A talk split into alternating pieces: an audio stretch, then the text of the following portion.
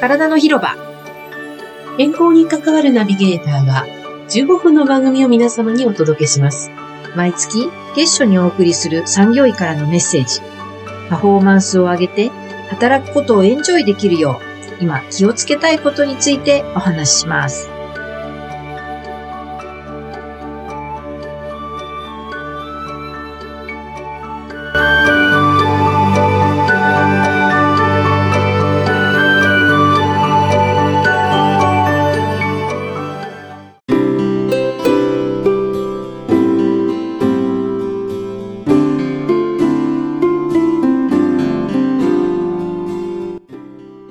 おはようございますはい。マスコですよ。おはようございます。おはようございます原さん今日もよろしくおよ願ろいししくお願いしまますす。5月ですね。はい。。5月です。あのゴールデンウィーク。そうなんで皆すさん。よ。ゴールデンウィーク。お出かけされてる方も多いんじゃないですかね今年もね今年はもう、ういろいろ動いてるし、そうですね。人がね、すごいの、もう観光客とか、先生のクリニックの、あの、周りとか人形町とか、すごいですかすごいで本す。もうほとんど外国の人、周り、うん、多いよ。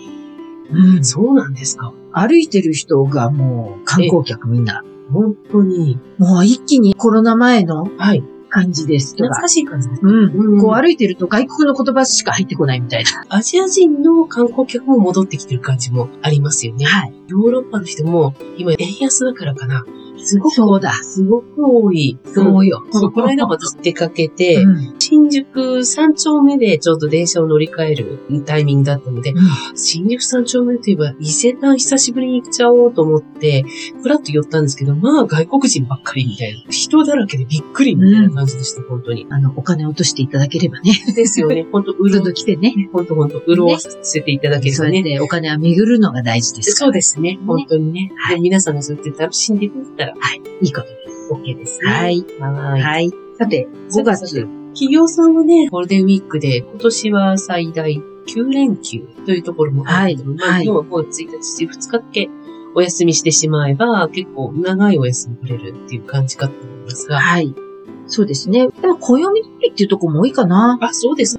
動き出してるからね。あ、実際にうね、ん。んっていうのはあるかもしれませうんん。あの、会社さんに訪問して確か、にはい。産業医でね、様子を伺っても、うん会社に行っていろいろですけど、でもやっぱり動き出してる感じはしますそうしで、すねあの、今まで在宅中心だったところが、やっぱり出社しようって言って、出社を促したり、はいっていうところもね、意外と多いですよ。そうですか。うんなるほど。ですから、あんまりこう在宅がとか、出社がとかって、そういう分け方ではなくて、そのお仕事に、はい。業務に適したはい。働き方あ、はいはいはいはい。が選べるっていうふうに考えた方がいいかな。あ、そうですね。うん確かにね。うん出社も在宅もそれぞれメリット、デメリットありますから。そうですね。うん確かに。だからあんまりそこに、形にこだわるよりは、うんうんうんね、内容でうん選べるっていう風に考えられた方が、うんうんうん気持ちも楽だし、豊かかなって気がしそうまですね。なんか決めつけないことす。そうです。も大切ですよね。そうです。と思います。もう一つは、ね、新年度になって、最近5月病ってあるんですかとかね。すごいね。 5月病って最近言わないあんまり聞かないかもしれないですね、言葉としてもね。言。葉として。以前はね、5月病って言うとなんか、うんうんうんうん。うんまあ、いわゆる俗名ではありますけはいど、はいうん。割とね、一般的に言われやすいですけど、もう、あの、いわゆる5月病自体は、うん。そその内容自体は多分5月に限ったことではない。そうかもしれないですね。例えば、ほら、中途採用なんかの人だったら同あーじことは起こるし、確かに、そうですうん、ね必ずしも4月が新年度ってわけでもない確かに。場合もあるし、うんううんん。だからそうなるともう5月に特徴的なということではない。はいかなといううんイメージはありますけど、ただ、5月病のその、起こってる内容、うんうんうん。その体に起こってる変化としての内容自体は普遍的というか、まあ、そうでしょうね。いつ起こってもおかしくないな、ということでお話をしたりします。うんうんうん。 5月病は、じゃあどういうあれなんですかっていうことからすると、環境の変化とか、その人が一生懸命頑張る、うん、エネルギーをいっぱい使うような出来事があった後に、体の不調が起こるというのがイメージかな。はい。ざっくり言うと。ええうん正しい環境の変化によって、うん。必要以上にエネルギーを使いすぎちゃううん。というような感じですかね。ね、4月にその環境の変化があって、はい。いろいろそれに適応しようと体はしますから、うんまあ、心身ともにですけどね。で、その結果、疲れが出てきて、うんうんうん。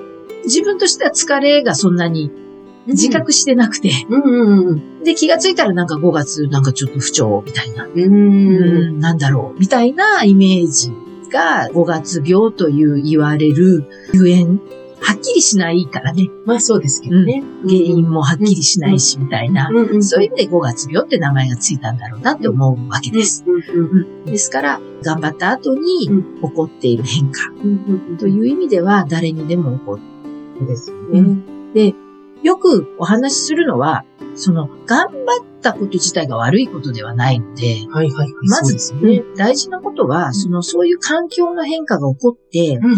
ご自分の体がそれに向けて、おそらくご自身が思ってる以上にうんうん体力とうん。気力を使ったんだ、うんうんうん。使っていたんだっていうことを、まず自覚する、認めること。はいはい。ああ、こんなに使ってたんだ、自分はエネルギーを。うんってい。うところが大事で、うん例えばこんなことで、これぐらいのことで、あるいは1ヶ月ぐらいで疲れちゃって、みたいなことをうんうん否定的に捉えないこと。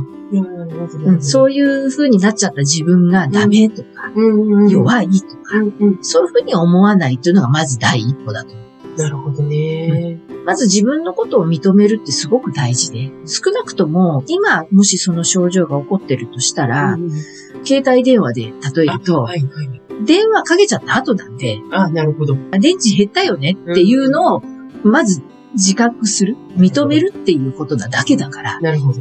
別に電池をいっぱい使ったこと、うん電話をいっぱいかけたことがうん悪いことじゃないし、間違いでもないし、うんうん必要だったことなわけですよ。はいはい。うんただ、自分が思ってる以上に、例えば残量が50%だと思ってたら30%だったっていうだけの話です。うんうんうん。なんで思ったより電話かけてたんだ。って。いうまずそこを認める。うんうん。で、その認めた上で、ジャッジをしない。それが悪かったこととかダメなことっていう、うんうん。ジャッジをしない。うんうんで、ただ適切に対処するという意味では、適切な状態を把握しないといけないから、はいはい。よし、30%になったんだったら、うんじゃあ30%からちゃんと充電しよはいはうい。って思いえばいいだけの話そうでなすので、ね。そうです至ね。って、あの、シンプルに、なるほど。難しく考えない方がいいなるでほす。まずは、そういう状態になったら、体をねぎらっていたわる。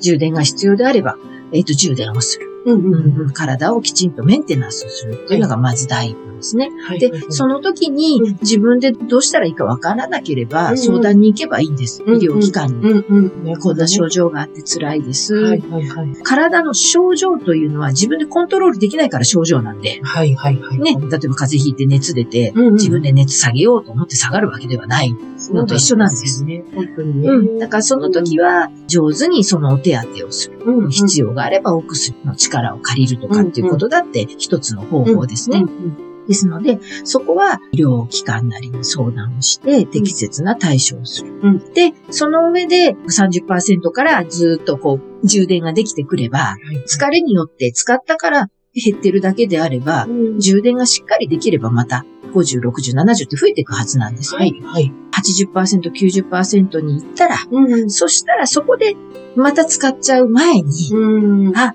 自分はこんなことでこんなぐらいエネルギー使うんだっていうことを一旦振り返って考えるといいですね。何にどれぐらい使ったんだろう。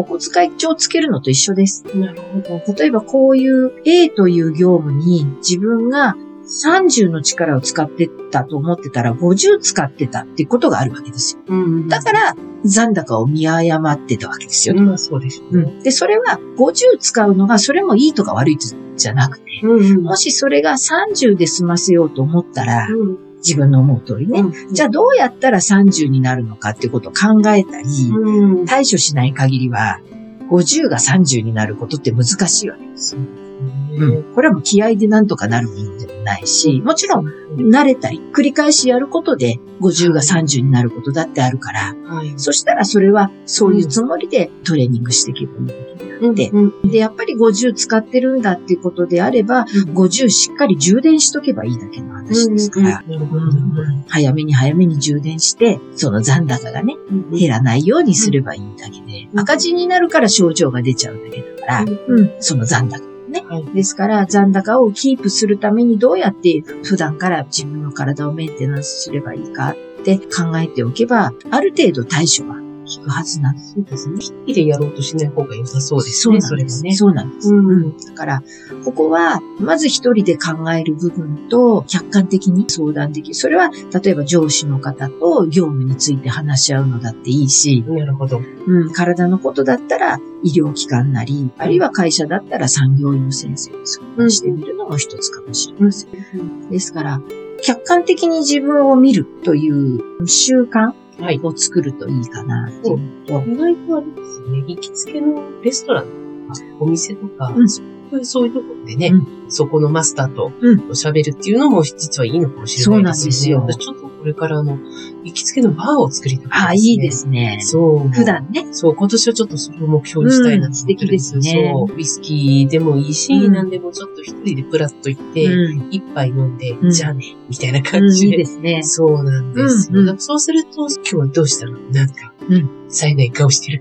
なんて言うのとかして。いやドラマか。ドラマなんか、ちょっとやっとなんか想像してますけど。うん、多分そういうのでもいいんだと思います。あ、でもね、うんあの、うんそういう意味で言うとね、あのね、こう自分でわからない変化ってあるんですよ。表情とかね。そうなんですよね。ううん。で、毎日会ってる人だからわかる変化。うん久しぶりに会う人だからわかる変化ってあるから、そう変化がねありますね。うん、いろんな、そういうつながりを持っとくとね、そうなんいいですよ。そうなんですよ。皆さんもね、一人飲みができるような、いいですね。 そういう生活いかがですかみたいな。いいと思いまいいす。と思ぜいひますね、おっしゃるように、うん医療機関とか、相手が専門職だけではない、そうそうそうそう。うんうん人意ね。外とそういう場所なんか、何気ない会話から、うん、なんかあれ、私ってちょっと疲れてるかも。そうなんそうそうてね、そう分かったりすることもあるかもしれなういん、ですし。大事なんです。ね。ね、あの、そういうところをいくつか作っておく。そう、大いい事でかすねなっていう感じがします。はい。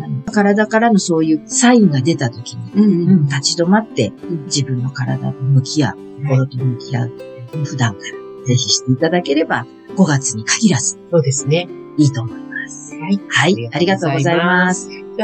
今月のキーワード。キーは、はいはい。相談できる場所を見つけておこう。ね、場所はいくつも作っておいてそうですいいわけですよね。今ね、お話があったように、自分を客観的にうん。チェックできる場所。はいくつもね、持って、その時と場合によって使い分けるってことも大事だしね。そうですね、うんそれでもいいのかもしれないですしね。あとは、うん専門的な場所であれば、うん。事前にどういう場所かを見ておく。例えば医療機関も辛くなって探そうと思うと辛い頭で考えるからそれはね、きついんですよ。そうなんですよね。で辛い頭で、辛い状態で上手に伝えようと思っても難しいから、そしてお医者さんとのコミュニケーションがうまくいかなかったり、かに起こりやすくなるから。確かに。だから普段のその方、普段の自分をはい分かってるお医者さんっていうのを、いだから元気な時も知っているうんうんお医者さんを作るってすごく大事。いわゆるかかりつけ医ってやつです。はいはいはそういう場所は早めに作っておくといいと思います。い。そのためにちょっとした変化でも先にかかっておく。なるほど。そんなにひどくはないんだけど、早めに来たんです。うんうん。だからコミュニケーションも取れるし、そうですね。そのことで何か言う先生はいないと思います。そうですね。うん。そういうふうにしていただけるといいかなと思います。はい。あありがとうございまありす。がとうございます。はい。体の広場では、リスナーの皆さんからのご意見、ご感想などを募集しております。えー体の広場の Facebook、また Twitter からメッセージをお寄せください。はい。お待ちしてます。体は丈夫で綺麗に、心は豊かで穏やかに、そして自分らしく輝くように、今日も笑顔で良い一日を。ご安全に、いってらっしゃい。